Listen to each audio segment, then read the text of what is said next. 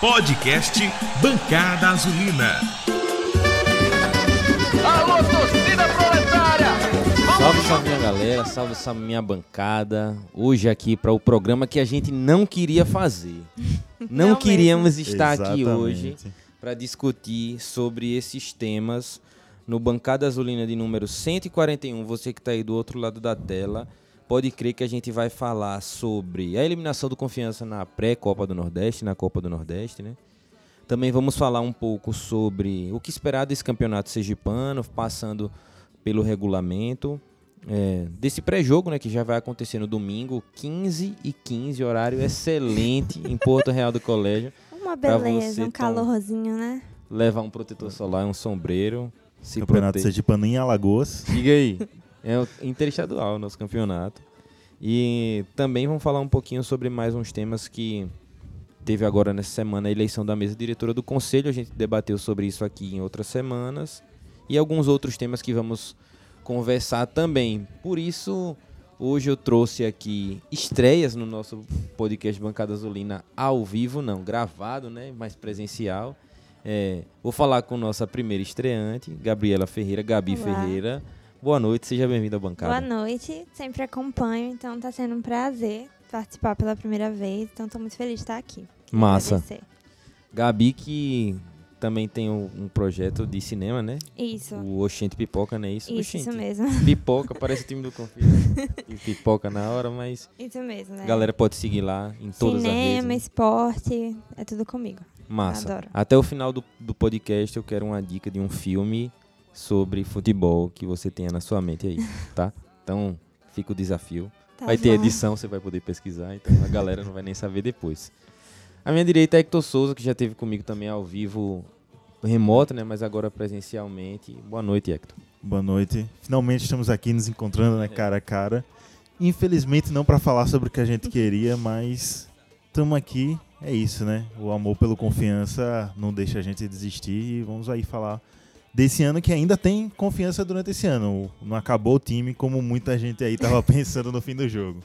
Não acabou mesmo, é, o sentimento foi muito ruim. Foi. catando os cacos pelo chão, mas ainda temos uma temporada não cheia, né? Mas com competições importantes para encarar eh, tanto o Sergipano que já inicia esse final de semana, como a Série C que vai iniciar lá para o meio do ano, que a gente vai ter pela frente. Mas antes de a gente começar nosso podcast, falar rapidamente dos nossos patrocinadores, a galera que chega junto com a gente aqui, né? A Blue Pixel Design que fornece essas canecas, né, personalizadas e outras artes personalizadas. Você pode encontrar lá no Instagram é, e personalizar a sua arte, o seu produto. Também a Bring Burger, a melhor hamburgueria da cidade, que também chega junto com a gente aqui. Já já vai chegar o nosso sanduíche. Maravilhosa, pra recomendo muito, galera. É bom demais, fica ali pertinho do Grageru, né? Ali próximo da Avenida Hermes Fontes. Você pode pedir pelos aplicativos de comida ou WhatsApp. Também o Shopping do Dragão, que está aqui hoje com a nova camisa de treino, né? Essa camisa a do Sedex, a camisa do Correio, a Meio camisa, polêmica, né? É, Uns camisa- amam, outros odeiam. a camisa de Cristiano Ronaldo lá no time dele do Al Nassr. tá aí essa camisa amarela. Assim, eu gosto, né, de camisas que sejam diferentes, né, que tragam um tom diferente. Pra mim, realmente, o que mais me complica é a branca, porque suja com qualquer coisa. Sim. Mas tá aqui a camisa azul, ela tá no preço de 119, se eu não me engano, pra sócio e 125, parece, pra não sócio. 126. É, um negócio assim, para não sócio. Camisa também aqui do nosso lado esquerdo da loja Nação Proletária, que ah, fez esse pedido recentemente dessa camisa retrô, muito bonita de retrô de 90, do mini crack de Aldaí. É, tá lá na loja Nação Proletária. Não vou saber dizer o preço, mas só você visitar lá no Instagram, Nação Proletária Loja, que você vai encontrar. Mas é isso. Vamos começar falando dos nossos temas. Patrocinadores, agradeço mais uma vez. Já já vocês vão ver o comercial. Mas vamos lá, começando pela eliminação da Copa do Nordeste. Gabi, onde você estava no final do jogo quando Rony Lobo fez o último gol? Eu tinha. A gente correu para o fundo do gol, né, na, na outra área do visitante. E estávamos ali atrás, literalmente atrás do gol. Uma cena que eu não queria ter visto. É, é, se eu soubesse o resultado, eu acho que eu teria poupado as minhas pernas, porque depois doeu para voltar. Parecia uma, parecia uma, uma caminhada da derrota, sabe? Aquela cena da Cersei em Game of Thrones, Shame. Eu me senti naquele momento. Mas foi, foi bem doloroso, assim. E eu, é, foi engraçado o movimento da torcida, uma grande parte que foi pra lá pra ver mais de perto, né? E aí eu acho que todo mundo ficou meio frustrado. Frustrado demais, assim. É, eu não fui lá pro outro lado. Você também tava lá, né? Sim. É, foi também. Seu relato, pessoal, por favor. Foi muito parecido. Eu fui pra lá também pro, pro lado vermelho. Uma coisa que raramente a gente faz, mas Sim. estava confiante que ia conseguir, né? E eu acho que a, a dor maior não veio nem quando o jogador do, do Ferroviário fez o gol, né? Veio Isso. quando o Jonathan fez aquilo. Não dá pra chamar de chute, não. Fez aquilo. E foi isso, sabe? Foi parar aquele momento e, pô, velho, isso não tem mais Copa do Nordeste. É um dinheirão que foi embora. E eu confesso que foi. Ah, Lembrando depois, né? Não no momento, mas lembrando depois, foi até engraçado lembrando algumas reações do, dos torcedores ao, ao lado, né? Porque a frustração bateu, como eu falei, alguns acharam que tinha acabado o ano do confiança. Muita gente dizendo, eu não venho mais pro Batistão esse ano. Esse confiança me odeia. E aí, é isso, né? Lamento de torcedor. E como o Gabi falou, foi a caminhada mais longa da minha vida. Foi voltar pro lado azul pra poder Foi. pegar o carro e ir embora. A volta olímpica ao contrário, né? Foi. É a volta que a gente nunca queria ter feito. Eu não fui pro outro lado. Tava do lado de cá mesmo, porque naquele último jogo da Série C eu não Sim. fui, né? E aí eu acionei a central de superstição e Justo. vi, não, se eu for, então vai mexer com alguma coisa aí, vamos ficar aqui. Acabei ficando.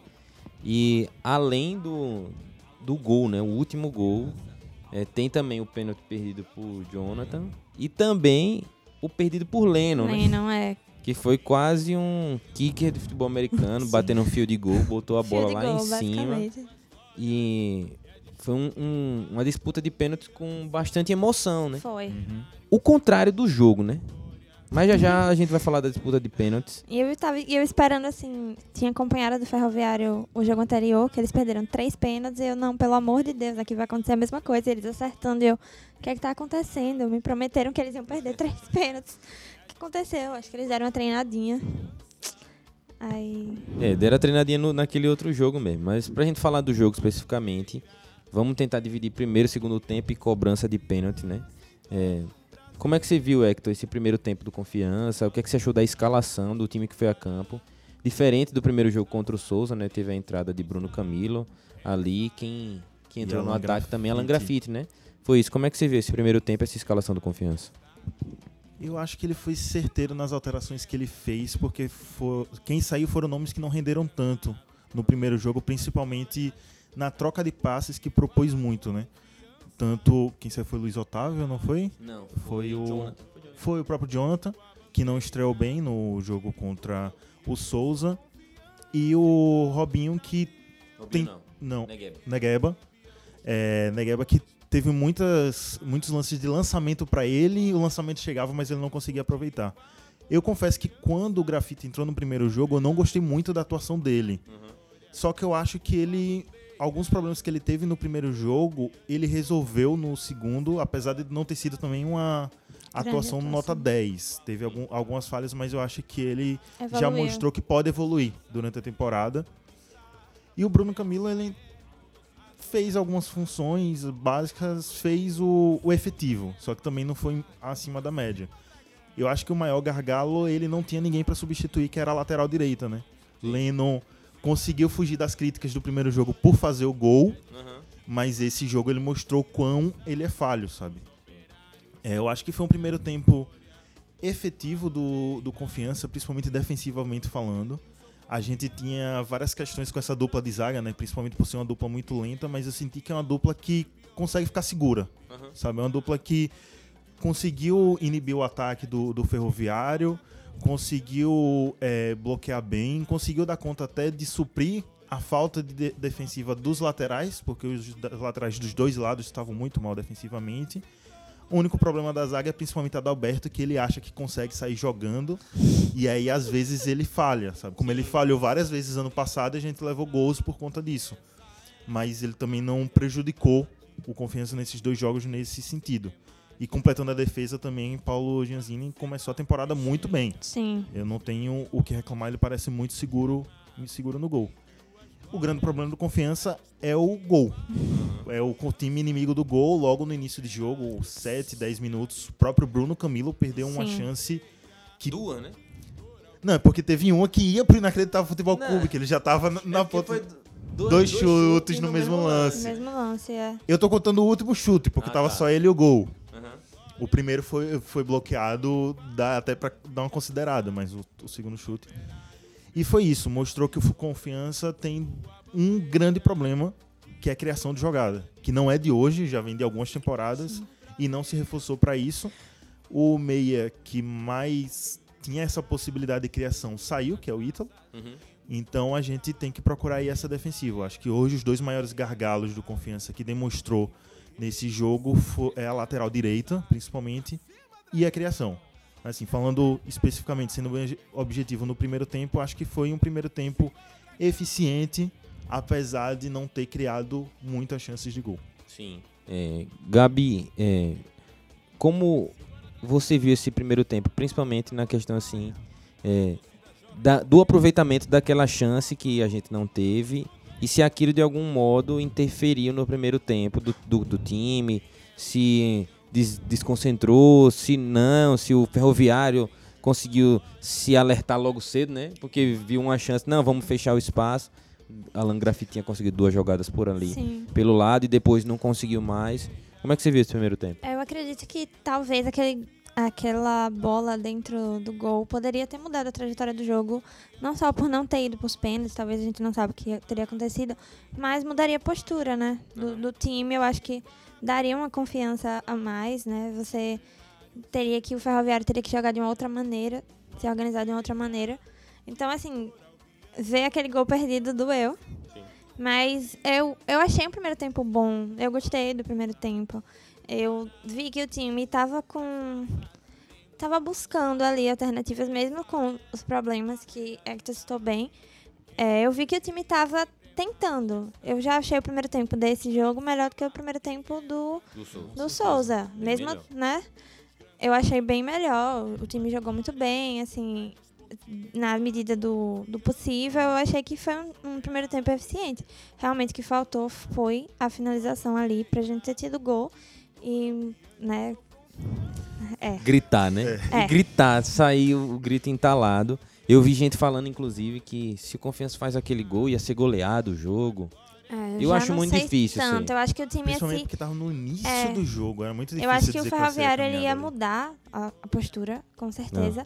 Mas eu não sei se goleada. Mas talvez o Confiança tivesse mais confiança, desculpa o Ah. trocadilho, mas de, de talvez ser mais ofensivo, não sei. Sim. Eu acho, eu não sei, talvez poderia, o time poderia se fechar também. Eu né? acho que era mais essa É, alternativa. Porque, também por exemplo, tem contra essa o Souza, opção. É, poderia se fechar totalmente e aí ficar naquela dor que é você poder tomar o, o gol de empate, né? Aham. Mas, assim, eu vi um bom primeiro tempo que eu gostei de assistir. É, no, no final do primeiro tempo, é, o time deu uma, um calorzinho, mas não conseguiu criar mais nenhuma chance. O Ferroviário tentou, né? é, chegar, cobrança de falta teve. Calma, Gabi. Segura aí. segura, segura, pelo amor de Deus. A gente lembra do lance, vem até o ódio na hora.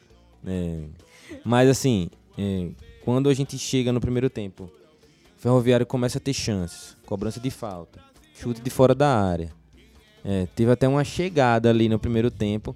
Já no finalzinho mesmo, que o cara recebeu uma bola que Salazar foi tentar meio tirar de letra, assim, e pula da bola, parecendo é, Xerife Wood, tem uma cobra na minha bota. Dá uma pulada assim, a bola passa por debaixo dele, a galera, todo mundo segura a respiração, o cara vai bater, bate pra fora. Sim. É, Confiança também perigou de, de tomar um gol naquele primeiro tempo. É, o Ferroviário parecia estar satisfeito com o empate e o Confiança não, mas Sim, não tinha tive força, essa né? impressão, que o Ferroviário, ele, ele ele queria o gol, obviamente, mas que o empate ali parecia su- suficiente, né? Ele tá parecia que ele tava bem mais retrancado. Ele tava mais preocupado em não levar o gol do que Exato, fazer é. o gol. Só que aí, como foi como o Fernando falou, ele teve, acabou tendo mais chance de fazer o gol já, já no final do, do primeiro tempo. Eu acho que me preocupou mais no segundo tempo, mas aí quando a gente falar do segundo tempo. Sim, e, e, a, e aí assim, como vocês estavam falando, né, do, do primeiro tempo de maneira geral, em relação à postura, né, eu vi um confiança diferente do Souza, né? Mas eu acho que também tem muito do adversário. O Souza, ele veio fazendo uma pressão danada na gente no começo para o time não aproveitar o fator torcida e conseguir fazer o gol no começo. É, o Confiança foi tendo o controle da partida, foi tentando encontrar jogadas, mas faltou finalização no primeiro tempo perigosa, né? A gente até teve uma finalização perigosa, mas que não foi no gol. A primeira, Bruno Camilo não conseguiu virar a perna. Era uma jogada que, se não me engano, Neymar fez um gol desse pelo Santos, pelo Santos não, pela seleção brasileira. Ele- o cara, a bola vem, ele vira a perna esquerda assim, quase pra fora, ela vai no, no outro canto, né? Bruno Camilo não tem essa mesma habilidade, que não precisa ter a habilidade de Neymar pra virar a perna esquerda e botar no outro canto. Não precisa, viu? É, basta virar a perna esquerda e botar. É porque ele é destro e tem dificuldades com a perna esquerda.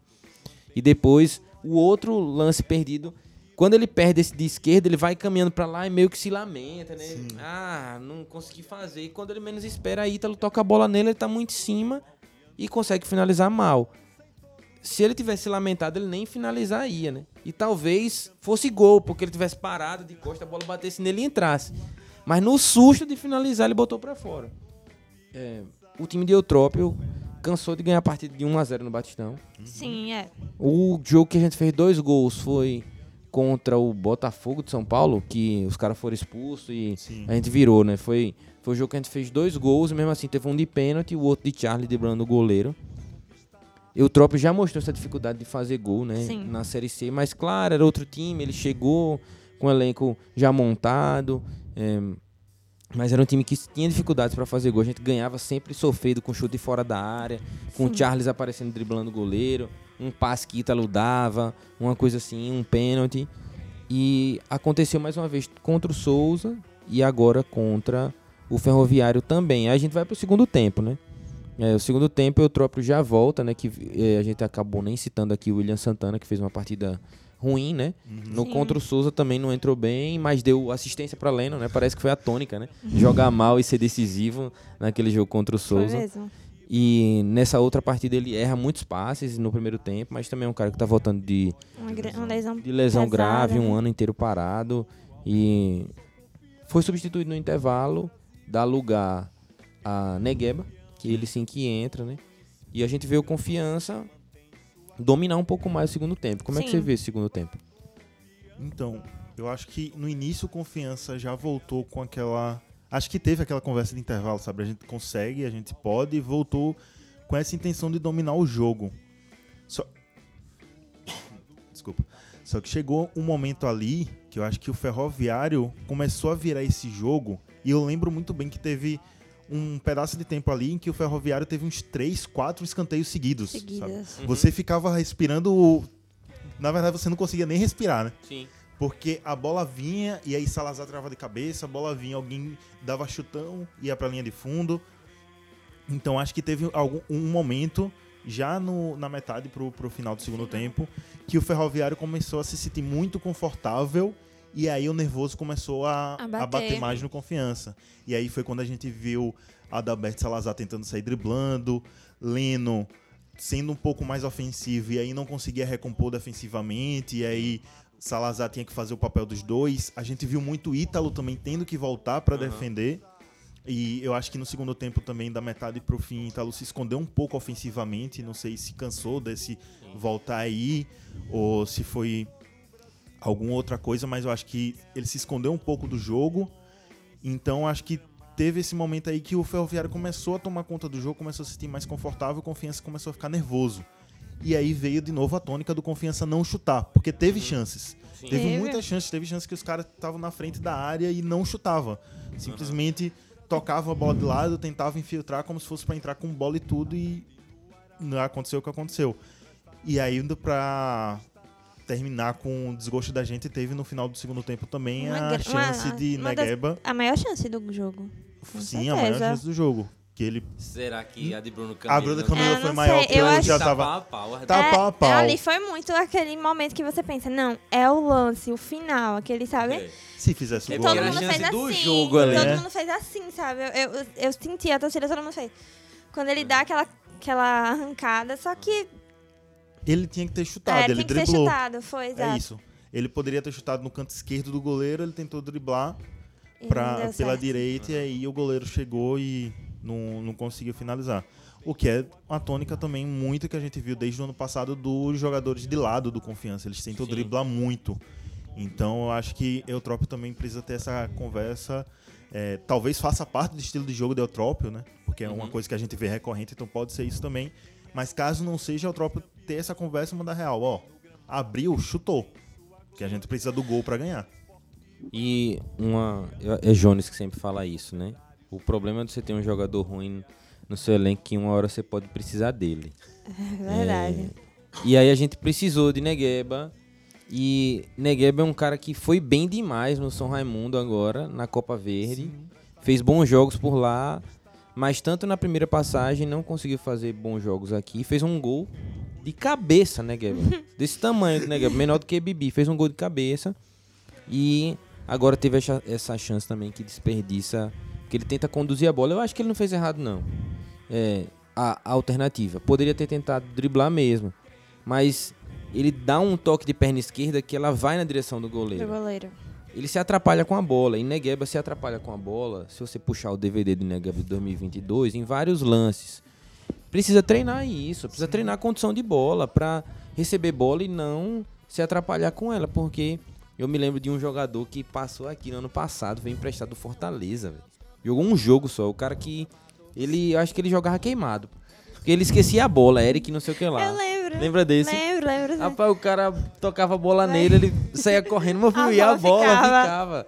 Então, Foi, Negueba foi. aconteceu um problema de condução de bola, simples. Se ele tivesse chutado e errado, talvez pro torcedor tivesse mais tranquilo, né? No sentido de que tentou, Tentou, é, mas eu acho que a melhor opção era o drible mesmo.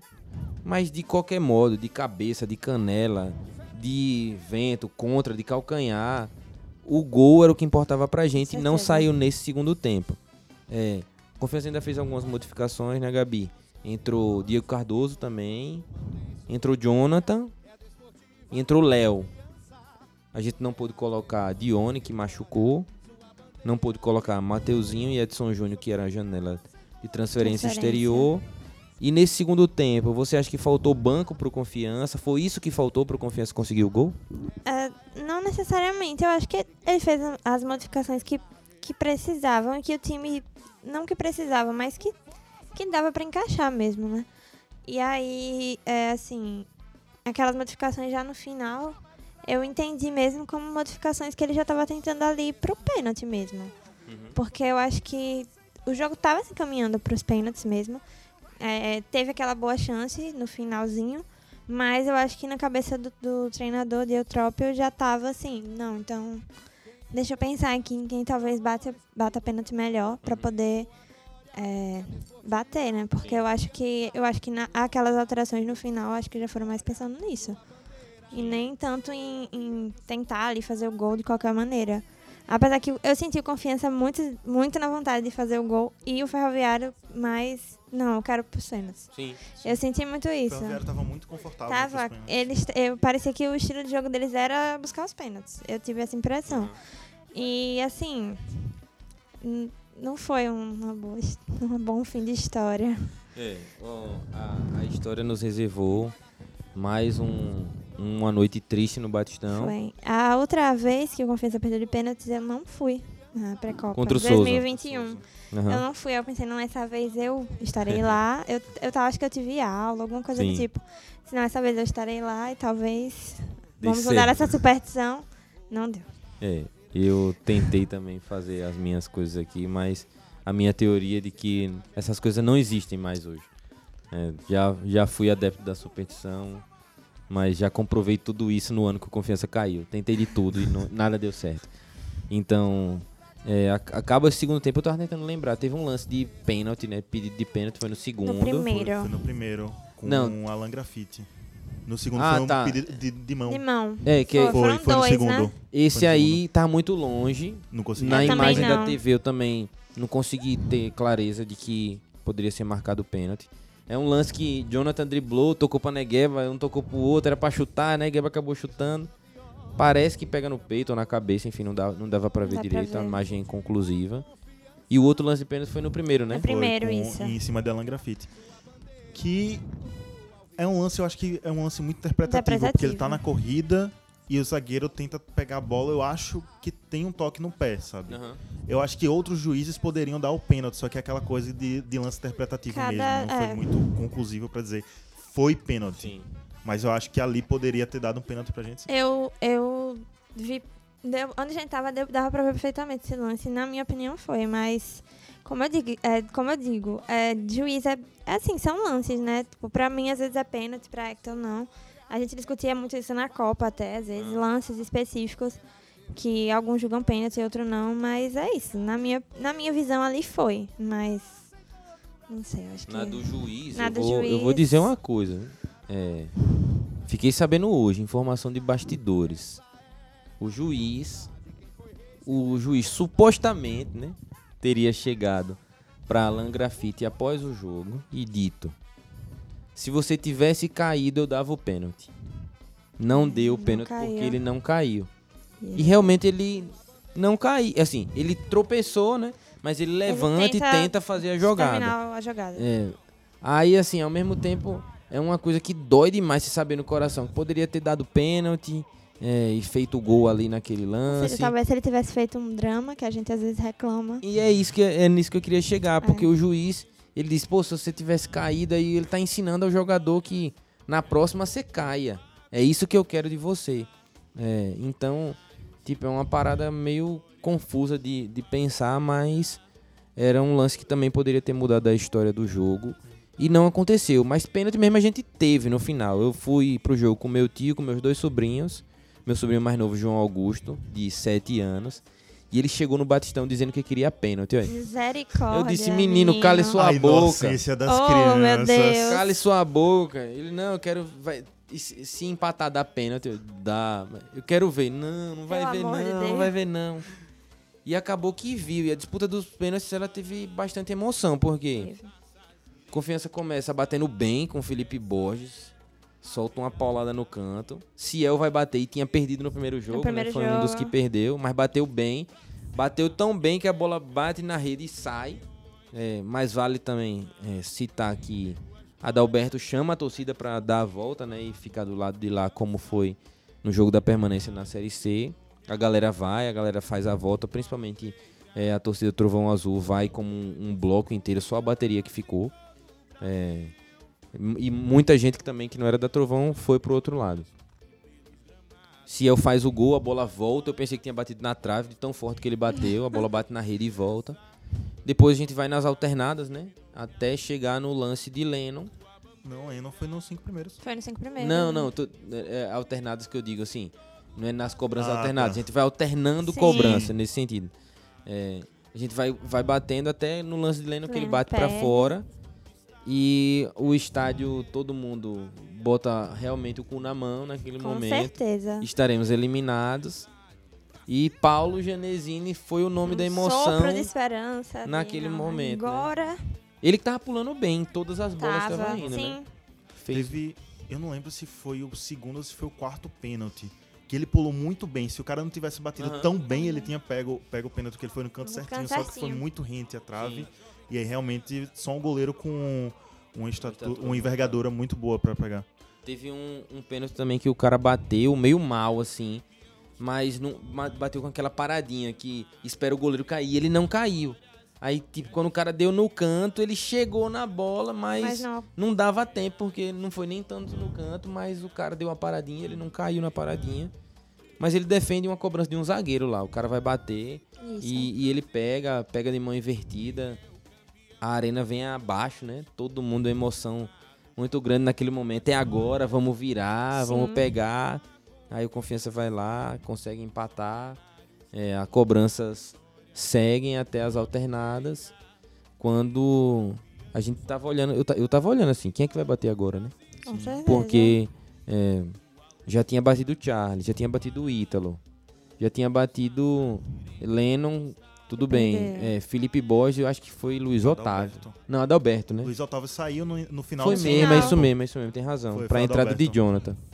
É, parece que ele entra pra bater o pênalti, né? A Como você impressão que fica é essa. Foi. E, e aí Jonathan pega pra bater. É, é aquela, aquele detalhe da cobrança de pênalti, né? Que o cara. Todo mundo disse, telegrafou, né?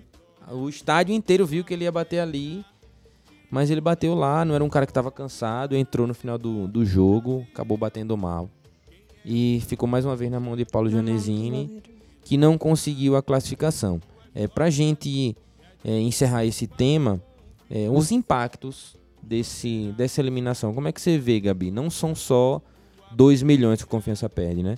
É, como é que você vê esse impacto agora no decorrer da temporada? Eu acho que é uma competição muito importante pela visibilidade que ela dá, é, pelo calendário que iria se preencher, né? É uma competição que eu acho uma das competições mais importantes do país para um time como Confiança, é, que já fez ótimas Copas do Nordeste e infelizmente não conseguiu a vaga, que ia ser muito importante, obviamente pelo dinheiro, a gente sabe disso, mas que é uma competição que eu acho uma competição muito legal, muito boa de ser disputada.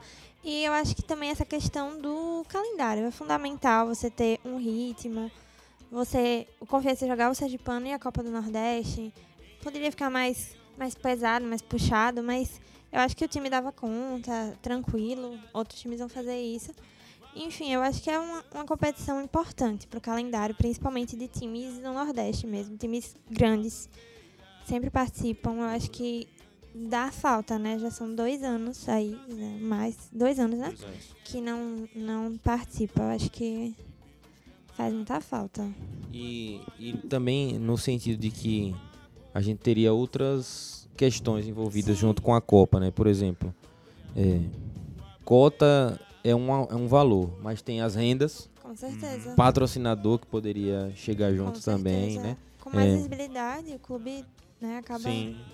Não, é porque a galera às vezes fala, não, o Confiança deixou de perder quase 2 milhões de cota, mas se você for olhar o quanto de renda que ia ganhar, Sim. de patrocinador que ia ganhar, é, enfim, de loja que ia vender mais produto, de sócio que ia se associar um pouco mais.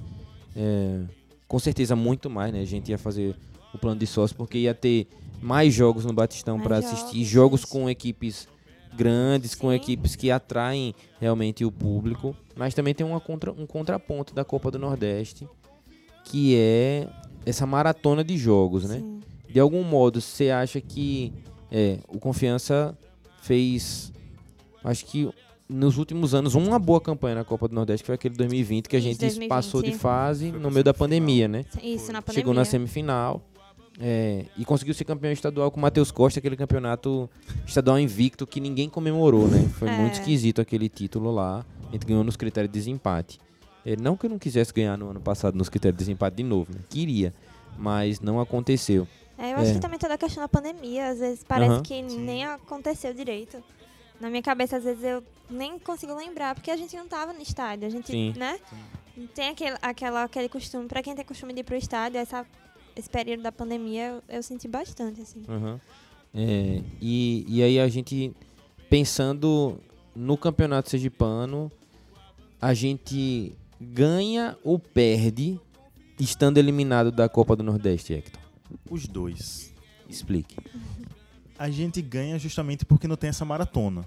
Então tem esse respiro aí de você não precisar ter, às vezes, dois jogos por semana. Viagem, né? As viagens que cansam bastante também, principalmente Confiança viaja bastante de ônibus. Então já resguarda um pouco os jogadores. A viagem mais longa que você vai ter agora no Campeonato Sergipano vai ser para Porto Real. Porto Real, que é 3, 4 horas daqui. É, então tem isso, mas eu acho que a gente perde num sentido de pressão até. Porque com confiança eli- eliminado da Copa do Nordeste, tendo as- apenas o, o estadual, vai ficar muito aquele sentimento de é obrigação você ganhar o estadual. Porque é um clube de expressão que está há dois anos aí já sem ganhar o estadual, que está há dois anos fora da Copa do Nordeste, que ganhar o estadual vai garantir a vaga direta já pro próximo ano para a Copa do Nordeste e para a Copa do Brasil, que esse ano a gente também tá fora da Copa Sim. do Brasil. Uhum. Então fica muito também esse sentimento de pressão e de como isso vai reverberar lá dentro do clube também, porque querendo ou não, vai vir a pressão da torcida em cima da, da diretoria e tem que ver como eles vão lidar com isso também. Até na questão que a gente vai, vai falar mais pra frente, mas também das peças né, de contratação, que já tá sendo uma pressão hoje da torcida em cima da diretoria. Eu vi muita gente no estádio colocando a culpa da eliminação já em cima de Pedro Dantas. Sim. Então eu acho que tem esses dois contrapontos. É bom, no sentido, muitas entre aspas aqui, porque vai ter esse respiro, a gente vai estar com uma competição só, então focar em uma competição dá pra só. focar e dá pra os jogadores ficarem mais descansados, mas tem esse contraponto de que a pressão vai ser muito maior pra ganhar esse estadual. Sim. É, eu concordo também nesse, nesse, nessa análise, né? É, mas trazendo também essa questão de quem é a culpa, né? E de quem é a culpa, torcedor. Pelo que o Confiança foi eliminado. Também quero saber de quem é a culpa, viu? Mas eu sei que tinham 11 jogadores em campo. No elenco tem 28, 27 jogadores. Tem a comissão técnica, tem o presidente. E todos eles têm a sua parcela de culpa. Só quem não tem culpa é o torcedor. Fez a sua parte, chegou junto na quinta-feira. Com certeza. No domingo esperava-se até um público maior, não, não foi exatamente como a gente esperava, mas o torcedor se comportou muito bem durante o jogo, apoiou, cantou do início até o final. E esse, sem dúvida nenhuma, não tem culpa nenhuma. Agora, como a gente comentava, né? O planejamento foi bem feito, o Confiança fez amistosos, preparação física, Confiança tem academia, tem nutricionista, eu acho que não nem tem nutricionista hoje, mas tem fisiologista, fisioterapeuta, análise de desempenho, drone, tem televisão, tem um monte de coisa e isso não entra em campo, né? Não adianta achar que essa estrutura toda, que o planejamento todo é, vai garantir a classificação, mas ela aponta numa direção. Então acho que também não é o momento de caça às bruxas, né? De dizer que o planejamento foi errado, que a diretoria está errada, de que é, o presidente é bravateiro porque fez aquele vídeo dizendo que pode comprar seu ingresso, que virou meme, né? Pode comprar seu ingresso pro dia 21. É, o presidente tá ali tentando empolgar a torcida dele. Nisso aí eu defendo Pedro Dantas, porque é, ele não falou nada nada que ofendesse ao outro time. Por exemplo, seria diferente de chegar é, e dizer para o Souza ou Ferroviário que eles vão vir aqui e vão perder, vão apanhar, Sim, com certeza. que o Confiança vai atropelar. Não foi isso. Ele tava falando ali Eu vi pra... ali mais como um, incentivo mesmo. Aham. Tanto pra torcida até para os jogadores, acredito eu. Eu acho que era uma forma de incentivo. Eu também não, não vi maldade nesse comentário. Uhum. Até porque ele também tem uma proposta na gestão dele que eu acho muito justa, que é de reaproximar o torcedor do Sim. confiança. Confiança. Então, ele está utilizando alguns meios de fazer isso. Infelizmente, não, não teve a classificação e aí ele falhou nessa fala aí por conta desse, desses acontecimentos. Mas, É o risco internet, né? É, é o risco. Mas, tá eu, gravado já era, mano. mas eu também não, não julgo ele ter falado aquilo porque era a abertura do, do- da competição, tava apresentando o time, tava Sim. apresentando o planejamento, então eu acho também não julgo ele por aquela fala. é, e só também reforçar aí sua fala de que a culpa não é do torcedor, porque também eu vi críticas a isso, né? Dizendo Sim. que o torcedor não compareceu isso. Não, se tem uma coisa que o torcedor do Confiança sempre faz é comparecer ao estádio Aham. e apoiar o time. Então eu acho que não dá, no, pensando em confiança, colocar a culpa no torcedor jamais. Inclusive, é, caminhando nesse, nesse sentido de descobrir quem é a culpa, a gente não quer é, crucificar ninguém, né? Como eu já vi gente falando, por exemplo, do lateral Leno, né? Também falar de William Santana, né? Não é, não é nesse sentido, né? De descobrir quem é, quem é a culpa para atacar, mas sim para corrigir os erros. E se tem um erro que precisa ser corrigido, alô Vinícius Eutrópio, é, esse ataque de confiança, né? A gente não é de agora, como eu falei no início, Sim. que a gente tem dificuldades em fazer gols. Charles, que jogou muito bem no ano passado, nessas duas partidas, jogando de centroavante mesmo. Teve muita dificuldade, ficou muito encaixotado no meio da zaga, sem aquela mobilidade que ele tinha. Ele até conseguiu sair para ganhar algumas bolas na lateral, mas parecia que faltava alguém para tabelar junto com ele. Então, se tem algo que precisa ser trabalhado nesse elenco, são as bolas ofensivas, as jogadas, as variações de jogadas. Agora com a perda de Ítalo, que está indo para o Criciúma, né, por empréstimo. Sim. É, a gente tem Dione que tá machucado, mas já queria jogar, mas parece que não vai jogar. Vai fazer a estreia realmente no Batistão. eu acredito que o Confiança no campeonato estadual tem margem para trabalhar isso. A gente vai enfrentar adversários mais fracos, é, que não tem a mesma pre- preparação né, que os adversários da Copa do Nordeste. Então, dá para a gente evoluir nesse sentido de melhorar a parte ofensiva, até porque a tendência é que a maioria dos nossos adversários, né, eles joguem contra nós retrancados, né? Então é hora de entrar com uma variação tática em relação ao ataque. Mas é isso, o primeiro bloco está encerrado. Mais alguma coisa sobre essa eliminação que a gente não deixou de falar, não? Sim. Acho que não. Então pronto. Então é isso. Vocês vão ficar aí com nossos patrocinadores e a gente volta já já para falar de estreia no Campeonato Sergipano, Confiança e América de Propriar lá em Porto Real do Colégio. Vamos lá, roda aí. O podcast Bancada Azulina é orgulhosamente apoiado por empresas 100% proletárias. Blue Pixel Comunicação Visual. Artes personalizadas para camisas, canecas, cordões e muito mais. No Instagram, arroba Blue Pixel Design.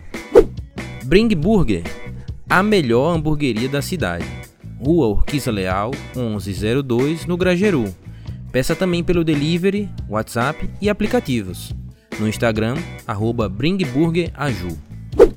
E lojas oficiais do Confiança, onde você encontra toda a linha de produtos oficiais do Dragão.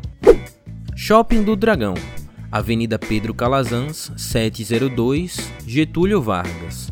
No Instagram, arroba Shopping do Dragão. Loja Nação Proletária, Rua Capitão Benedito Teófilo Otoni, 444, 13 de julho.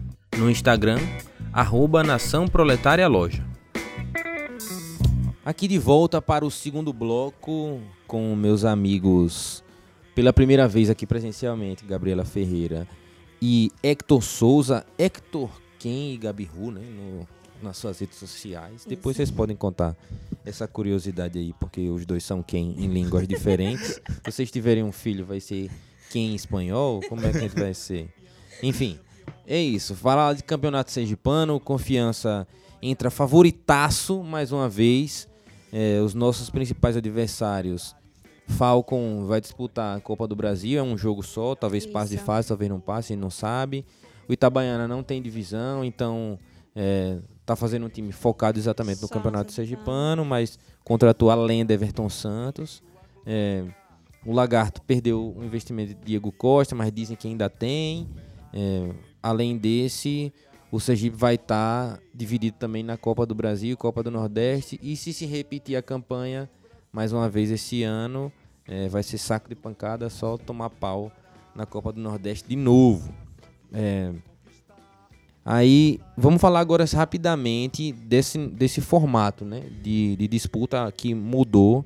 É, você gostou, Hector, desse, desse novo formato do Campeonato Sergipano? Como é que você viu isso aí? Sendo bem objetivo, não. Tá. Ficou parecendo brincadeira de videogame, sabe? Ah. Eu, eu acho que o Sergipano já tem essa dificuldade, porque todo ano você precisa rever o regulamento Sim. porque muda. É, e aí tem os dois primeiros que classificam direto pra semifinal, e aí do quarto. quarto não, terceiro, Terceiro. quarto, quinto e sexto disputam os playoffs ali pra ir pra semifinal. Isso a gente até vê em outros campeonatos, é até aceitável. Só que aí você chega, o sétimo, oitavo, nono e décimo também entram nos playoffs ali pra disputar quem vai cair. E aí a justificativa deles é de que todos joguem o máximo de números possíveis Aham. de, de jogos, sabe? Ninguém ficar muito tempo parado. Até porque, como você falou, né? só três times têm um calendário além do Sergipano. Sim. Então dá mais um- algumas datas aí. Só que, por exemplo, é um time ficar em sétimo e acabar caindo porque teve dois jogos de desconcentração e caiu pro décimo, por exemplo. Aham. Então eu acho que tem esse problema. E lá em cima também tem esse é esse asterisco aí, né? Você pode ficar em terceiro e acabar não indo pra semifinal, porque tem o quinto e sexto ali que tem essa salvaguarda. Então eu acho que é um, é um estilo meio de, dividido, sabe, de opiniões. Eu não curto muito, eu, eu gosto mais de um campeonato mais direto. O primeiro ou quarto vai pra semifinal, os dois últimos caem e vida que segue. Mas, por um lado, eu também entendo a justificativa pela falta de calendário dos clubes sergipanos. Mas sendo mais objetivo, eu não, não curti tanto. Não. Eu acho que pensando um Concorda ou discorda, Gabi, por então, favor?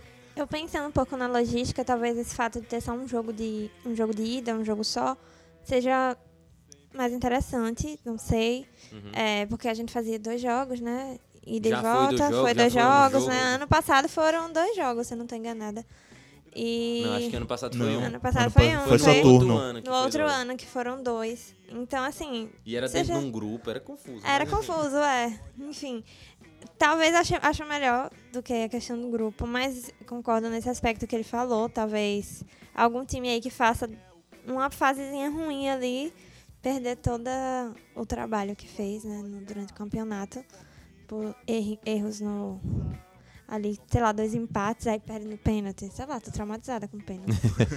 Eu sei E que nesse- critérios de desempate, na verdade, antes do pênalti, né? de pano, então. Não, acho que empatou é pênalti. No mata-mata empatou. No mata-mata empatou é pênalti. É, pa- passando pra galera o regulamento, né? Jogos da primeira fase, todo mundo contra todo mundo, jogo só de ida. Os dois primeiros passam direto pra semifinal. Isso. Aí, terceiro, quarto, quinto e sexto vai jogar mata-mata entre si pra chegar na semifinal. Como o Hector falou, sétimo, oitavo, nono e décimo também fazem mata-mata pra ver quem Deu cai. mais emoção, talvez. M- Muito mais emoção. Porque vai ter, vão ter jogos decisivos Sim. decidido no pênalti, sem aquele negócio de critério de desempate que acabou, inclusive, decidindo o título de campeonato sergipano, que foi critério de desempate. Eu acho justo, né? Essa, essa questão de, de decidir no campo, mas gosto de pontos corridos. Eu acho que o campeonato de pontos corridos, ele no, no final das contas é o mais justo, mas o mais emocionante, sem dúvidas, é o mata-mata. E esse sergipano vai ter muito mata-mata, né? É, confiança entra já estreando contra o América de, Pe- de Pedrinhas. Aí, o América de Propriar é muito América. O América É de. Propriar lá em Porto Real do Colégio. E depois a gente tem uma tabela que tá, tem algumas datas definidas, mas Até O clássico- quarta- até a quarta rodada. rodada, né? Assim. Que é o Itabaiana. Depois a gente já vai ter o clássico, que pode ser que mude de data. Eu fiquei sabendo hoje, inclusive, por conta da Copa do Da Copa do Nordeste, Nordeste. e tal. Então é possível que essa data do clássico até, até mude. Lembrando que a galera da Trovão Azul tá arrecadando eh, doações para fazer a festa no clássico. Só você procurar lá nas redes sociais da Trovão para poder doar também, né? Eles estão comprando os materiais para poder enfeitar lá a nossa parte azul. É, Confiança entra, sem dúvida nenhuma, precisando classificar em primeiro, mais do que nunca, né? Focado nisso. É, a experiência desse ano, ela não nos levou para esse lugar. É, qual aprendizado desse ano, do ano de 2022, né? Qual aprendizado de 2022 que a gente deve trazer para 2023 e fazer diferente? Eu acredito que algo que é o problema da confiança mesmo, que é esses placares tão pequenos.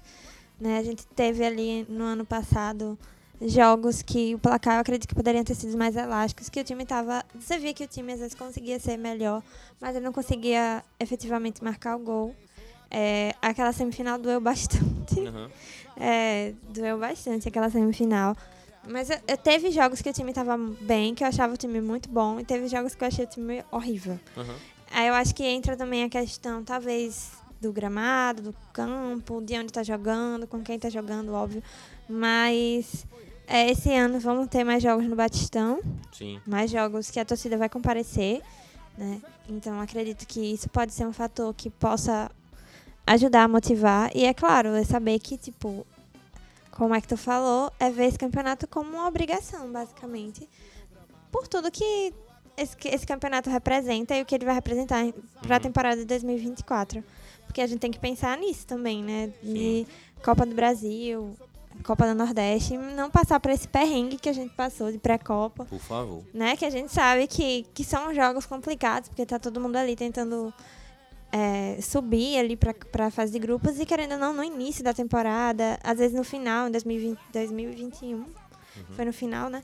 Então, tipo, o time tá ali ou no final da temporada acabado, como confiança tava em 2021, ou no início tentando se encaixar. Sim. Então, tipo, são jogos muito difíceis. Eu acho que você garantir essa vaga agora é imprescindível. Então, eu acho que sim, confiança tem muitas chances nessa nesse Sergipano. São são times tem times muito bem estruturados, né, que a gente tem que prestar atenção.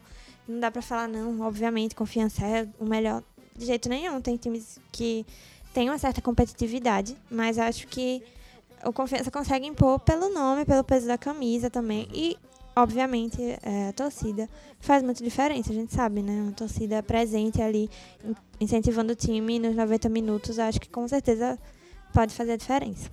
E nesses primeiros jogos, é, Hector, a gente vai enfrentar, só para passar pra galera aí, os times, os 10 times do Campeonato Sergipano, né? América de Propriá, Atlético Gloriense, Confiança, Dourense retorna, é, Estanciano também retorna, Falcon, Frei Paulistano, Itabaiana, Lagarto e Sergipe. Se você abrir a tabela no Globo Esporte, inclusive o Sergipe está aqui na última colocação. Chupa, Sergipe! Já começa o campeonato rebaixado. Mas falando dos jogos, né, na estreia contra o América de Propriá, dia 15, 15 e 15. Se esse 15 jogo não for um 15 a 0, É, que esse 15 virou um mandem me prender, viu? É, depois... Como eles são mandantes, eu ainda deixo ser 1 a 5. Aí fica É 15, 15 do entendeu? 1, né? Entendi. É, só não seja 15 a 15, por favor. É, aí já no sábado, dia 21, Confiança e Atlético Gloriense no Batistão. Um sábado, 4 horas da tarde. Provavelmente deve ser o jogo da TV, né? Que Sim. passa na TV É Atalaia. esse mesmo. É, depois, na sequência, a terceira rodada, a gente enfrenta o Itabaiana, dia 29, às 16 horas, num domingo. Lá, Horário né? clássico lá. Que delícia. Um Lá no Etelvino. 30 graus no mínimo. Está definido também a data, já no mês de fevereiro, dia 5. Confiança e Estanciano na quarta rodada. Depois, exatamente não tem as datas. Tem as datas aqui, né? Como todos para a semana do dia 29, mas a gente não sabe exatamente quando vai acontecer. Quatro jogos, 12 pontos em disputa. Como é que você vê essa primeira reta eh, de competição do Confiança? Estanciano, Itabaiana, Gloriense. Gloriense e América de Propriá. Dá pra ganhar os quatro? A gente tem um aí que pode dar muito mais dificuldade, que é o Itabaiana. A gente sabe que o Itabaiana tem uma força, principalmente jogando lá. Jogando lá, com que certeza. se a torcida do Confiança aqui é apaixonada pelo clube e marca presença, a Itabaiana lá também faz o seu trabalho, a gente sabe disso. Já foram vários jogos decisivos lá. Mas é nosso salão de festa. Aí é que entra, aí é que entra nosso salão de festa. Então, tem, tem como é, conquistar esses 12 pontos.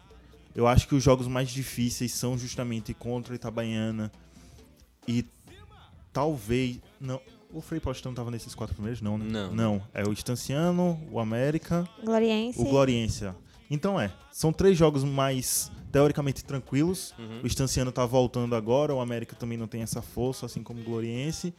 E o Itabaiana é um jogo um pouco mais difícil. Acho que no mínimo dá pra sair de lá com um empate. Sim. Então, pensando assim, sendo otimista, dá, dá para fazer essa campanha aí. E aí o grande confronto vai ser na quinta rodada, que vai ser o Isso. clássico maior.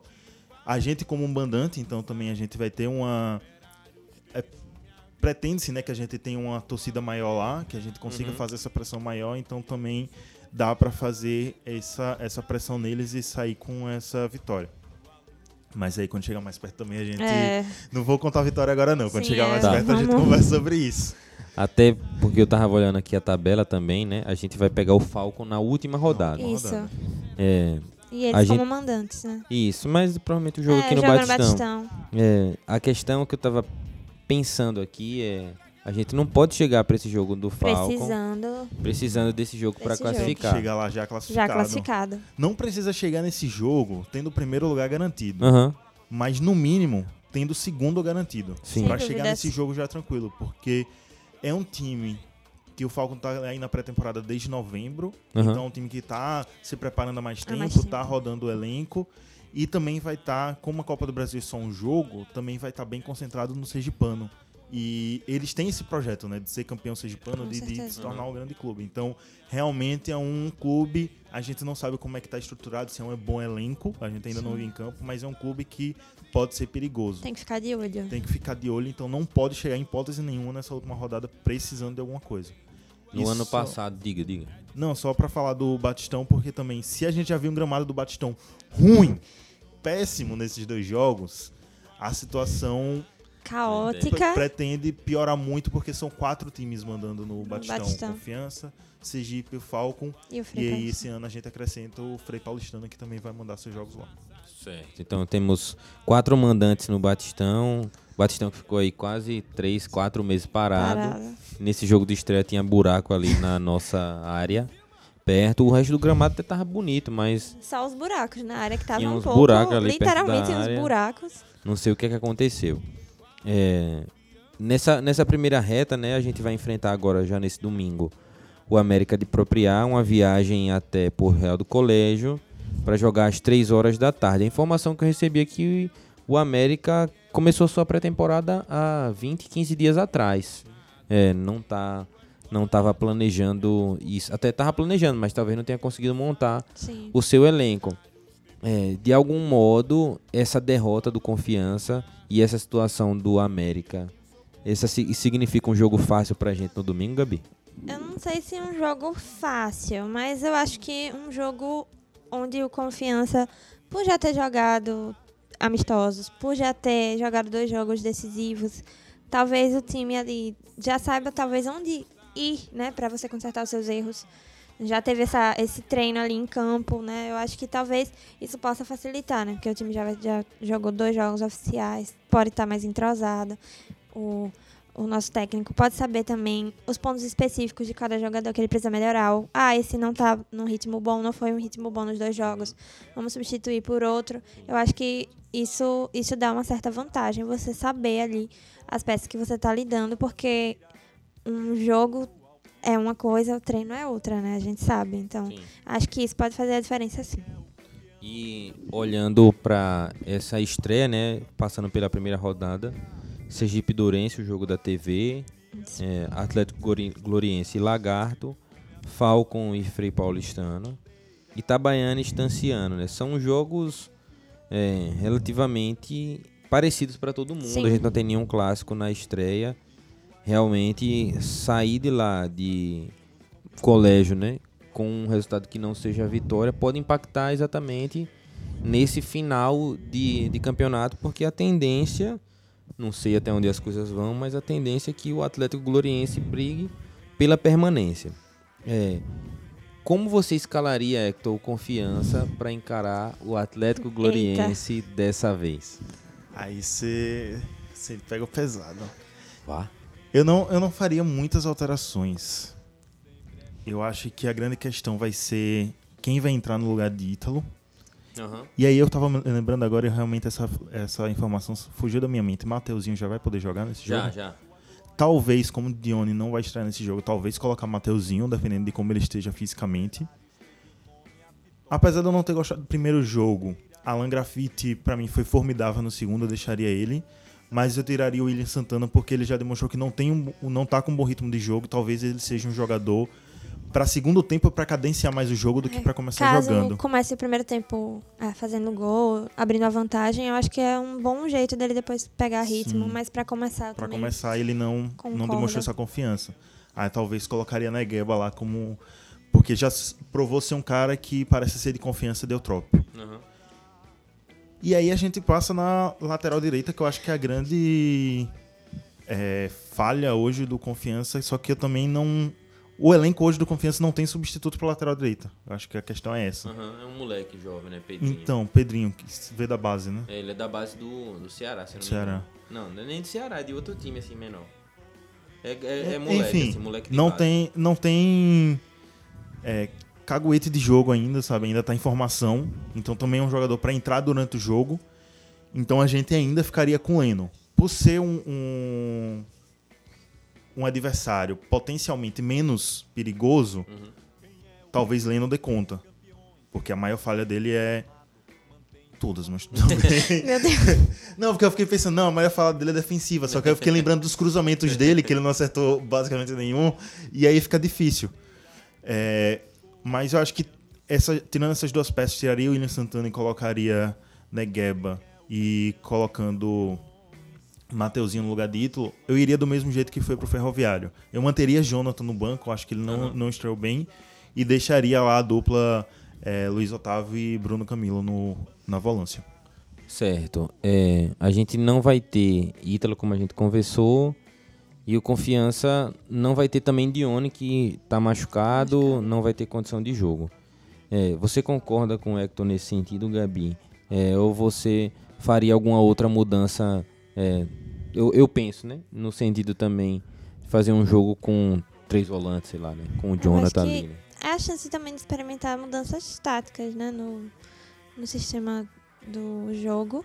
É, porque eu acho que o como a gente sabe, assim, são jogos importantes, mas não é aquela decisão que tudo precisava ocorrer bem, né? Você, você vai ter uma chance, assim, um empate, óbvio que é sofrido, tipo, não é o ideal, mas ainda pode ser algo contornado. Então eu acho que a chance é agora mesmo, principalmente com esses times que ainda estão, como a gente viu, o América de Propriar, um time que começou a temporada há pouquíssimo tempo, então eu acho que o ritmo de jogo vai estar tá abaixo. Então, assim, se começar o primeiro tempo bem, eu acho que fizer um gol no primeiro tempo, no segundo já acho que já pode tentar novas, novos jeitos, novos testes, né? Porque é assim que a gente sabe como vai funcionar ali no jogo mesmo. Eu acho que é uma, uma boa oportunidade. Sim. Contra o Souza, ele fez essa mudança tática na uhum. formação durante o Sim. jogo. Mas foi já no final porque ele queria segurar o placar. Segurar o placar. E aí ele tirou, eu não lembro qual foi o atacante que ele tirou, se foi Negueba ou se foi. Eu acho que não, é, não lembro. Ele tirou algum homem do lado da frente e colocou o, o zagueiro, zagueiro. Michel. Michel. Então ficou um 5-3-2, mais ou menos. Uhum. Então ele experimentou, só que também era a condição do jogo. Tava favorável, Sim, favorável. para assim, para ele colocar um retranca, porque já tava 39, 40 minutos do segundo tempo, ele queria segurar aquele jogo. Mas eu acho que Vinícius Eutrópio vai para esse caminho. Dependendo de como esteja se encaminhando cada jogo, ele vai fazer ali os testes, principalmente nesses dois primeiros jogos, porque são adversários que tem, falando assim de elenco, são mais fracos que o Confiança, então pode apresentar menor perigo. Uhum. É, entendendo as nossas opções, né? Vocês é, já falaram algumas, né? Além delas, é, a gente tem também Edson Júnior, que é um cara que a gente não viu jogar. É, o lateral esquerdo Capa, que também a gente pensava que seria o titular, mas Felipe Borges entrou bem, fez um bom jogo. É, no, pra, na minha opinião, ele fez um, um bom jogo, né? É, pode melhorar, tem espaço para evoluir ainda com entrosamento. É, a gente tem também Lucas Gabriel, né? Que fez a base no Flamengo, estava aqui no ano passado, machucou e está voltando. Sim. É, deixa eu ver se está faltando mais alguém de opção para frente. Não, é Diego Cardoso, Charles mesmo, é isso aí. É mais uma variação. Mas ali no meio, né, a gente teria a opção de Jonathan, de Lucas Gabriel, de tentar adiantar mais algum desses jogadores, Bruno Camilo, não sei, de repente. É, de colocar Capa mais na frente e Felipe Borges mais atrás, como a gente já viu em alguns outros times usar os dois laterais. É, mas, para mim, independente do time que entrar em campo, confiança precisa vencer bem esse jogo. Para dar uma resposta para a torcida, para dar uma resposta para o elenco, para dar uma resposta para o treinador, para dar uma resposta para a diretoria de que pode confiar nesse elenco, que esse elenco vai ser campeão. É, Tá todo mundo frustrado, né? Diga. Eu acrescentaria só mais uma resposta aí. Daria uma resposta também pros adversários uhum. para mostrar que o Confiança não tá morto. Sim. Tipo, que é um time que vai brigar pelo título, sabe? Sim. Porque querendo ou não, essa frustração no início do campeonato, no início da temporada, também tem, tem uns adversários que podem impactar e entrar com mais força diante do Confiança. Uhum. Então, começar a pensar que o time não é essas coisas todas e, e, querer vir para cima. Sim. Então, é, eu até postei no Instagram, estadual é obrigação, aquela, aquela frase costumeira, mas é porque, assim, a gente tá vivendo essa situação que a gente vive hoje, né, de eliminado da Copa do Nordeste, da pré-Copa do Nordeste, porque a gente não conseguiu ir para a final do Campeonato Estadual ano passado. Na verdade, não só ir para a final, mas não conseguiu ser campeão, né? Porque se fosse campeão iria para a vaga direto, mas a gente se fosse para a final iria para a Copa do Brasil. Então, o campeonato estadual é de extrema importância ainda, né? Como Daniel Paulista saiu daqui e disse, né? O Confiança ainda não tem lastro para disputar as duas competições ao mesmo tempo. A gente sempre sofreu dificuldade, vê o Sergipe também com dificuldade, que quando disputa as duas, que começa a tentar se dividir com foco, tomava pau no estadual. No ano passado foi saco de pancada e por isso que conseguiu disputar o Sergipano. É, mas também por incompetência nossa, né? Que a gente não foi capaz de vencê-los no Batistão nas duas oportunidades que tivemos. Então esse jogo de suma importância, sábado 15 e 15, é, não vai passar na TV Atalaia. Existe uma possibilidade né, de alguns jogos passarem também na TV Aperipê, mas é no mesmo, no mesmo sábado da, da TV Atalaia, ou eles iam passar jogos do domingo, enfim. Teve uma reunião essa semana, não sei em que fim deu. Mas para você que é torcedor que quer ir, tem uma caravana da Trovão, o FF também está fazendo uma caravana. E também tem a opção de você assistir pelo streaming da ITV que por enquanto não pagou a gente não, mas a gente está aberto aqui para o espaço publicitário para fazer divulgação do campeonato sergipano. O valor é de 89 reais. 89, isso. É, é pelo campeonato todo? É, é, Pelo campeonato campeonato, inteiro. é, campeonato inteiro 89. É, depois deve baixar entrando nas outras fases, como eles fazem promoção. E é uma transmissão de todos os jogos, inicialmente pelo que foi falado. Então a gente aguarda também para ver o que é que vai acontecer, quem não for para lá, pela ITTV, pelo radinho, pela transmissão do YouTube lá que Mike bota da, da TV, da Rádio Aperipê, né? Mike coloca lá no canal dele. Então esse jogo de suma importância, América de Propriar e confiança, estreia do Campeonato Sergipano com fé em Deus, com o pé direito. É, e Campeonato Sergipano hoje está tendo o lançamento do torneio, é, a apresentação da taça que é muito bonita, inclusive. E Campeonato Sergipano que também dessa vez tem muitos patrocinadores, né? Sim. G Barbosa tá voltando a patrocinar, Pixbet patrocinou Pixbet, o Campeonato Sergipano, tem umas outras marcas também. Depois eu vejo direitinho, para quem tiver curiosidade, é só ir lá no Instagram da federação para olhar os patrocinadores. Também ouvi falar que existia uma possibilidade da volta do gol da sorte para o Campeonato Sergipano. Para quem não sabe, o gol da sorte é aquele aquele esquema do governo que você levava as notas fiscais e trocava por ingresso. Então, é uma possibilidade também de aumentar o público no estádio, porque o torcedor vai trocar suas notas e, e enfim, quem está com dificuldade de, de conseguir comprar um ingresso e ser sócio vai conseguir dessa forma. Mas é só conversa de bastidor que eu ouvi e, e a gente também tem outra possibilidade, né, que é o sócio torcedor, que inclusive eu fiquei sabendo hoje que o, a diretoria pretende que a, a partir do dia 17, né, na verdade, seja lançado o novo programa de sócio e, e em primeira mão eu já trago para vocês aqui, não vai mudar os valores, né? Existe somente uma avaliação sobre o plano feminino, né? Que hoje se chama Dona Finha, que pode ser que haja um reajuste, mas o martelo não foi batido ainda. E se o plano de sócio não for lançado até o dia 21, é o sábado que o Confiança enfrenta o Gloriense aqui no Batistão, os sócios torcedores que tiveram adimplentes, como entraram na Copa do Nordeste, vão entrar também. Então o clube está correndo para poder lançar logo esse sócio para não ter mais esse prejuízo aí pela frente. É isso, um campeonato sergipano está na hora da gente ganhar, da gente recuperar a hegemonia Sim. estadual. É um sonho de todo torcedor também é, recuperar essa hegemonia da diretoria para a gente entrar bem na Série C. Mais alguma coisa sobre o campeonato sergipano que eu não deixei, que eu não falei, que a gente esqueceu, enfim, Acho Eu que tenho só um pedido, vou até olhar pra câmera. por favor. É, ITTV patrocina o Bancada Azulina pra gente conseguir assistir os jogos do Confiança que não vão ser no Batistão. Esse é meu pedido. Obrigado. Tamo junto, TV, é que a nóis. gente vai falar bastante sobre o Campeonato Sergipano ainda, né? Pronto, é isso aí. Vai com certeza trazer torcedores do Confiança para poder assistir também. Se quiser fazer aquele negócio que Casimiro faz na live dele, e transmitir o jogo do Confiança com a narração mais descolada, a gente também faz, viu? Então tamo junto aí, Aí, uma galera. boa opção, viu? Galera da ETV que quiser colar com a gente. Ano passado tive a oportunidade de participar no clássico como comentarista torcedor. É, o jogo foi foi um a um aquele jogo lá. É, queria ter vencido, né? Mas confiança não, não quis ajudar. É isso, gente. Vamos dar um intervalo que, a que já já a gente volta para falar dos últimos temas aqui. Vamos botar, botar os nossos patrocinadores na tela e dar moral para quem dá moral pra gente. Roda. O podcast Bancada Azulina é orgulhosamente apoiado por empresas 100% proletárias. Blue Pixel Comunicação Visual. Artes personalizadas para camisas, canecas, cordões e muito mais. No Instagram, arroba Blue Pixel Design.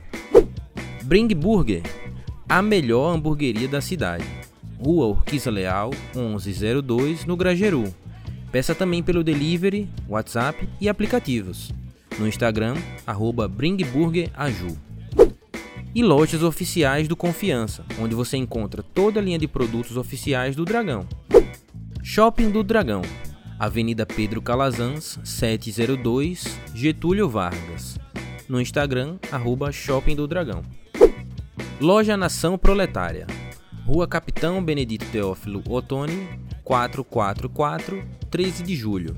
No Instagram, arroba Nação Proletária Loja.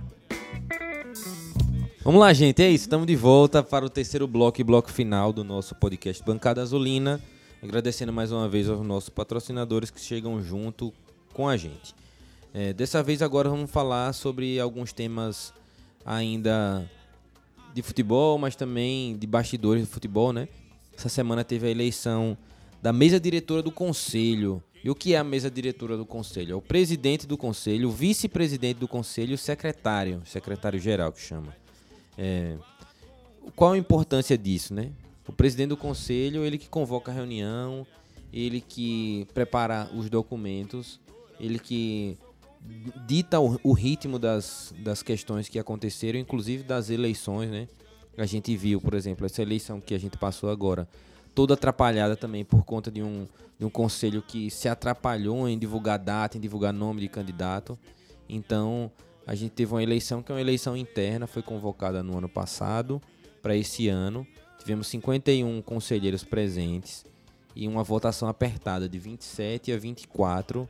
Os eleitos foram Gilson Júnior, Gilson Júnior, que é conhecido também como Júnior da CAT, ele que já foi é, eleito como vice-presidente numa chapa que Iago compôs né, como presidente. Na primeira eleição de Iago era ele, Iago e Aurélio, aí ele renuncia e agora é, ele retorna como presidente do Conselho de Administração do Confiança. A vice-presidente é Daniele Ferreira, da FAST. Ela teve. É, ela não teve aqui, né? O pessoal da FAST teve aqui, mas ela teve no programa de Mário. Se você não conhece, só visita lá o Instagram da FAST que você vai ver quem é Dani. Ela atua no movimento da FAST, mas também como advogada da Trovão, enfim, bem conhecido da nossa torcida. E compôs a chapa também Landes, que também é um cara que eu não conheço, mas eu sei quem é, sabe? Assim, não conheço pessoalmente, mas eu sei quem é a cara dele. Landesberg, se não me engano, o nome dele. E foi uma união entre o grupo da FAST e o grupo da União Proletária, né? E pelo que soube também, a União Proletária, junto com o Pedro Dantas, de algum modo, estava é, compondo essa chapa. A, a chapa 2, né, a chapa que somou 24 votos, foi uma chapa composta por Dr. Dr. Bruno, Dr. Rodrigo e Pericles, alguma coisa, não sei o nome dele. Também todos os conselheiros, os conselheiros internamente votaram. E segundo informações né, que eu recebi, essa outra chapa seria a chapa apoiada por Iago e por Hernando. É, curioso que esse doutor Bruno, ele que vai lá na porta da federação quando Pedro é eleito presidente naquela mandato tampão. E ele que vem para se comunicar. Então eu pensei que ele tinha alguma ligação com Pedro, mas parece que a ligação dele é com o Iago e com o Hernando recebeu aquele apoio. E agora, o que é o dever do conselho de administração, né? É fiscalizar, tem o conselho fiscal também, mas fiscalizar a parte administrativa do clube, ajudar o clube nessa parte administrativa, convocar as reuniões, é, tem as atribuições do conselho que você pode ver no estatuto, mas sem dúvida nenhuma é não deixar que a diretoria meta o pé pelas mãos e fazer vista grossa. É esse o principal dever do conselho. Hoje, essa chapa eleita pela FAST representa também torcidas organizadas, movimentos femininos como as proletárias apaixonadas pelo Confiança, é, e também outros membros de bancada torcedores, ditos torcedores comuns. É, queria saber como é que vocês veem essa eleição, se isso aponta em algum sentido, se dá para pensar num confiança melhor com essa nova diretoria. O que é que você vê, Hector? Dá para ter mais esperança né, de, é, nessa gestão interna do confiança, principalmente depois dos últimos anos que a gente passou, o fim da gestão Iago e até de coisas que saíram quando o Pedro assumiu, falando de coisas que estavam faltando, números. Então, dá pra gente ter essa esperança de que não vai acontecer essas coisas porque é uma, um conselho que tem nomes que estão mais próximos da torcida. Sim. Então tem esse diálogo maior com, com a gente, tem a gente tem essa confiança maior neles que eles vão fazer um bom trabalho e eu acho que também vai ter esse espaço deles de fiscalizar lá também, de não deixar que aconteçam, como você falou, a vista grossa. E tendo nomes também que são próximos de Pedro Dantas, evita também que tenha rixas internas dentro do Confiança. Provavelmente terá rixas internas dentro do conselho, até porque existe essa divisão no conselho, né? O grupo mais próximo da torcida, uhum. o grupo que, por bastidores, a gente sabe que é mais próximo de Iago. Então, pelo menos evita essa, essa rixa entre Conselho e Pedro Dantas. Então, dá para ter um clima mais ameno de, é, internamente, o que acaba também é, transferindo para o que a gente vê em campo de, é, no Confiança.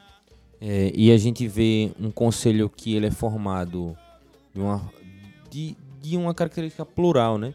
É, com, com membros de diversos movimentos e também pela primeira vez o conselho tem uma mulher representada como figura é, de comando lá, né? A vice-presidente, no caso Dani, foi eleita vice-presidente. Como você vê, é, Gabi, essa situação, né? De pela primeira vez o Confiança tem uma mulher na mesa diretora do conselho. De que modo você acha que isso vai impactar também nos rumos desse desse mandato do Confiança agora? Eu acho que é um impacto positivamente não só pela, pela posição, de ter uma mulher na posição de destaque, mas de você ter, saber que existe uma pessoa ali que está representando todas as torcedoras, né, do Confiança, que, querendo ou não, sempre se fazem presentes no Batistão com muita frequência. E é muito legal saber também que dentro desse conselho a gente conhece as pessoas que são apaixonadas de fato pela confiança. Foi um movimento muito legal do pessoal durante as eleições de, de se organizar e se articular, pensando sempre no clube. No, eu consegui perceber que era aquilo algo muito genuíno mesmo, que era algo feito assim, não, eu vou fazer isso porque eu amo meu clube eu quero que o clube cresça. Então eu acho que essas pessoas que a grande maioria que tá assumindo, que assumiu já tá, tá pensando muito nisso, né? Eu acho que é uma talvez uma mudança aí que possa realmente somar no clube. Eu, eu tenho também muita esperança né, nesse novo conselho. Inclusive tem algumas pautas para sugerir para eles lá, né, para já colocar em prática nesse começo de ano, né, nesse primeiro ano de mandato do Conselho de Administração. A primeira é a reforma do estatuto, né? Confiança precisa parar e rever isso é, mas também tem que ser feita a Assembleia Anual de Sócios, né, que não foi feita em 2019, em 2020, não, em 2020, 2021 nem 2022. Terminou o mandato de Iago e o de Pedro. A gente não teve, a Assembleia até teve, né? Não teve a de prestação de contas, para eu não cometer o equívoco aqui. É a prestação de contas do Confiança com o detalhamento do que foi, é, do que foi despesa, o que foi de receita, o que entrou e o que saiu é, como que foi gasto o dinheiro do clube. É, então, precisa ser feito isso retroativo, né? Não pode ficar para trás, não pode passar, né? O que, o que aconteceu para trás precisa ser feito, precisa ser olhado. E pelo que eu fiquei sabendo em alguma informação, mas eu, essa eu não tenho certeza, é que quem poderia avaliar essas contas era o conselho da época. Tipo assim, não era o conselho atual. Foi alguma das coisas que tentaram mudar, mas eu não sei qual vai qual vai ser o rumo da história agora, né? Se o conselho atual tem o poder de interferir nisso, tendo em vista de que aqueles conselheiros hoje não representam mais nada de forma legal para o clube. É, então precisa ser feito a parte de transparência para o clube, né? E também, sem dúvida nenhuma, os investimentos precisam ser é, cada vez mais, é, como eu posso dizer, inteligentes, né? Sim. Confiança precisa dividir essa questão dos investimentos. Então, eu já ouvi falar que o conselho tem como uma das metas colocar energia solar no Sabino Ribeiro, algo que vai é, economizar bastante né, no dia a dia ali na folha salarial. Ouvi falar também de máquina de gelo, de máquina de lavar para poder colocar alguns custos fixos ali né, na, no nosso dia a dia e diluir isso em relação ao que se compra.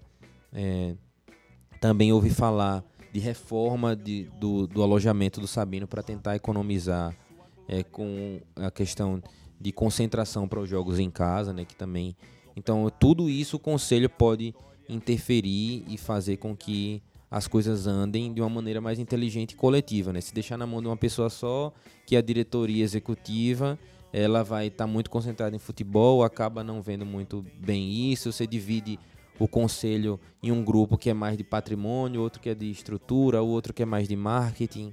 Então tem coisas que o Confiança pode evoluir ainda e agora também com a presença de um governador que prometeu, né, dar um dinheiro aí pro Confiança, aí pro futebol sergipano. Quero meu CT, inclusive, estarei cobrando todos os dias.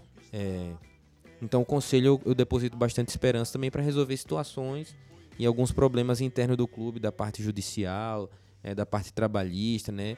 Também as questões com Altemar e com Kivel, que está aí caminhando e parece que o negócio demora a se, a se resolver, que os conselheiros também possam atuar dessa forma para que novos problemas como esses não apareçam.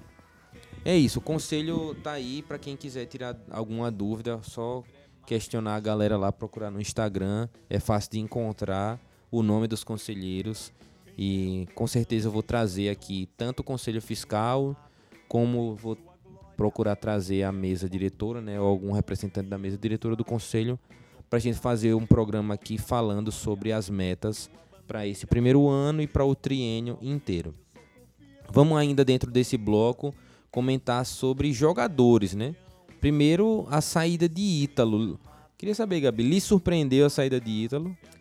É, não me surpreendeu tanto, porque quando ele foi emprestado, né, após o fim da Série B, eu pensei que isso poderia acontecer, né? Uhum. Se ele fizesse um, um bom final de campeonato da Série B lá, é, o time poderia, né, ser ajustado. Então, ele fez, né, ele teve momentos de destaque lá em no Criciúma. E aí teve esse empréstimo agora. Me não me surpreendeu, mas acho que. E como você vê essa perda de Ítalo? Eu acho que ele é uma peça importante, não digo só taticamente, mas ele como. como figura Aham. pro, pra equipe. Eu acho que essa é a principal perda. Hoje no elenco era o jogador que tinha. Que o torcedor tinha mais identificação com o clube por estar mais tempo lá. Então, Sem dúvida. tipo, dentro do. no- no- a gente que acompanha, a gente conhece até os jogadores que chegaram, chegaram agora. Só que os jogadores mais. Os torcedores mais esporádicos olham pro campo, o único jogador que ele conhecia em campo basicamente era o Ítalo. Aham. Então tem essa figura também ali que. de identificação. Como Sim. o Gabi. Ítalo, pelo que eu fiquei sabendo, se o Confiança ficasse na Copa do Nordeste, ele provavelmente não iria para o Criciúma, porque o Confiança ganharia uma cota, conseguiria pagar o salário que o Criciúma ia pagar ele lá e ele também tinha interesse de ficar no clube, mas mediante a situação do clube e a situação dele, o Criciúma ofereceu um salário que, pelo que também ouvi falar, é o dobro do que ele ganha aqui, mas fez a mesma estratégia do ano passado, renovou até 2024 e emprestou até o fim de 2023. Então, é, eu já vi torcedores falando se o Confiança ganhou alguma coisa com esse empréstimo. Aparentemente, não.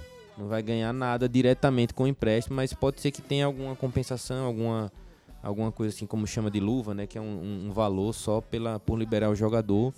Mas Confiança pretende ganhar numa negociação futura com o Ítalo, numa renovação de empréstimo ou num empréstimo de um jogador que venha do Criciúma ou até na venda de Ítalo para o Criciúma ou para qualquer outro jogo, para outro time da Série B, da Série A, de fora do Brasil, é, que o Confiança pretende monetizar em cima de Ítalo nesse sentido e é um jogador que eu desejo muita sorte lá no Criciúma, que faça um excelente campeonato e que estoure no futebol. Merece o mago, o Sayajin da Terra Dura, merece demais ser feliz no futebol e conquistar as coisas que ele almeja, né? E levar o nome do Confiança como ele sempre leva. Mas também tivemos uma outra saída, né? Uma saída que nem jogou, né? Ellerson, zagueiro que veio do Brasil de Pelotas. Esse aí chegou, treinou, ficou no banco e foi embora, recebeu uma proposta do futebol exterior. E o Confiança detém 30% do seu percentual. Como é que você vê isso, Hector? É, um jogador que nem estreia e vai embora, mais uma vez acontece, aconteceu com... Não, foi, o William Barbie ele ainda jogou um jogo, Um jogo. Mas teve a- aquele Rodi Ferreira, né, o Isso. paraguaio, que foi embora sem jogar. É, como é que você vê essa saída de Ellison, um buraco que fica na zaga, mas já é recomposto por outro zagueiro? Eu acho que, começar pelo que você falou por último, eu acho que a diretoria conseguiu agir rapidamente e já colocar um outro jogador no, no lugar. A gente não sabe qual dos dois é melhor ou pior, porque a gente não viu nenhum dos dois jogando. Aham. Mas vamos esperar que o Rock Júnior não é aquele Rock Júnior, mas vamos esperar que ele faça Pelo um menos bom imite, né? É. Se ele jogar 10% do que aquele Rock Jr. jogou, Tá bom pro, pro nível do, do que a gente vai enfrentar, tá bom. É, mas eu acho que pelo menos foi uma perda lucrativa, já que o Confiança continua com 30% do, do passe. Não acho que é um jogador que vá ficar no clube pra onde foi até se aposentar, porque são jogadores, os jogadores que vêm pra cá normalmente são jogadores de alta rodagem, Uhum. né? Então, provavelmente dali ele vai pra um outro lugar e o Confiança vai conseguir trazer algum dinheiro a partir disso, com esses 30%. Então, pelo menos não foi uma perda total, foi, vamos dizer, uma foi, vamos dizer, foi uma perda lucrativa, sabe? E agora é, espera, é também torcer para que o Rock Júnior faça um bom trabalho e consiga trazer alegrias pra, pra gente. É, Roque Júnior é mais novo do que Ellerson. É, Ellerson já teve experiência na Série C, é, foi rebaixado com o Brasil e o Confiança, quando teve a oportunidade de colocá-lo, o treinador preferiu colocar Michel. Então eu acho que Michel deve ser melhor do que ele, pro treinador ter preferido colocar ele ou de repente. É, não acho que não fazia sentido não ele ter uma proposta de fora. Acho que ele só foi mesmo porque o Confiança desclassificou. É, e agora, sendo o último nome em questão, né? É, um nome que veio dar o que falar na internet do torcedor azulino. É, Gabi, você ficou sabendo que Enes quer vir pro confiança? É, né? Acho que a pauta da semana pós-jogo foi essa. É, eu acho que todo mundo ficou sabendo e, e, assim, divide opiniões, né? Divide opiniões e. Tenho opiniões sobre isso. Por favor, por favor. Não, assim, é- eu acredito que seria legal, talvez, a volta dele pra cá. Mas é engraçado ver como a torcida se comportou nesse. com essa, esse burburinho, né? Achei engraçado. Eu acho que. Não sei, eu acho que depende também muito de questões internas que a gente talvez não tenha controle nem saiba sobre isso. Mas eu acho que é uma, uma boa chance. Se fosse É. você, contrataria Enes. Eu, eu, eu contrataria. Se fosse eu, você. eu vo- votava. Eu contrataria. Eu já falei várias vezes aqui do nosso lateral direito, então É, eu Já ficou volta, aí. bebê. Cristalino, pra quem quiser entender. É. É, eu recebi um contato de Thiago Enes, né? E assim como eu, diversos outros torcedores, para aquele que tá aí do outro lado da tela e não tá ciente da situação, é, surgiu essa informação de que Thiago Enes estaria disponível no mercado. é, e ele mesmo veio falar com alguns torcedores solicitando é, que fizesse uma campanha para ele voltar, né? E, inclusive ele veio falar comigo também, pedindo é, para eu postar, fazer alguma coisa. E eu disse que aceito, topo, tudo bem, mas não fiz a campanha não. Eu não fiz a campanha não.